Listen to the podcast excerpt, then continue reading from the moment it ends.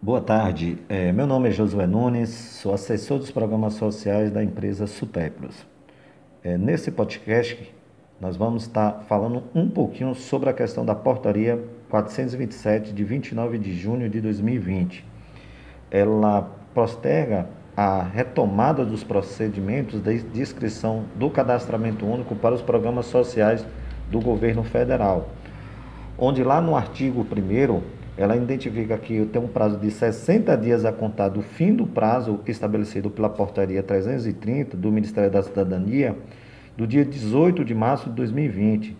e a retomada do cronograma de bloqueio de pagamento de suspensão e benefícios dispostos na portaria 631 do Ministério da Cidadania de 9 de abril de 2019. Lembrando, caro a você, gestor, que encontra-se já disponível através do RMA no campo é, de PPC, a relação mais atualizada com base em junho, para que o gestor é, baixe essa relação e visualize quem são os beneficiários do BPC que ainda não têm um número de identificação social, para poder providenciar a fazer uma busca ativa e essa inserção através do próprio cadastramento único.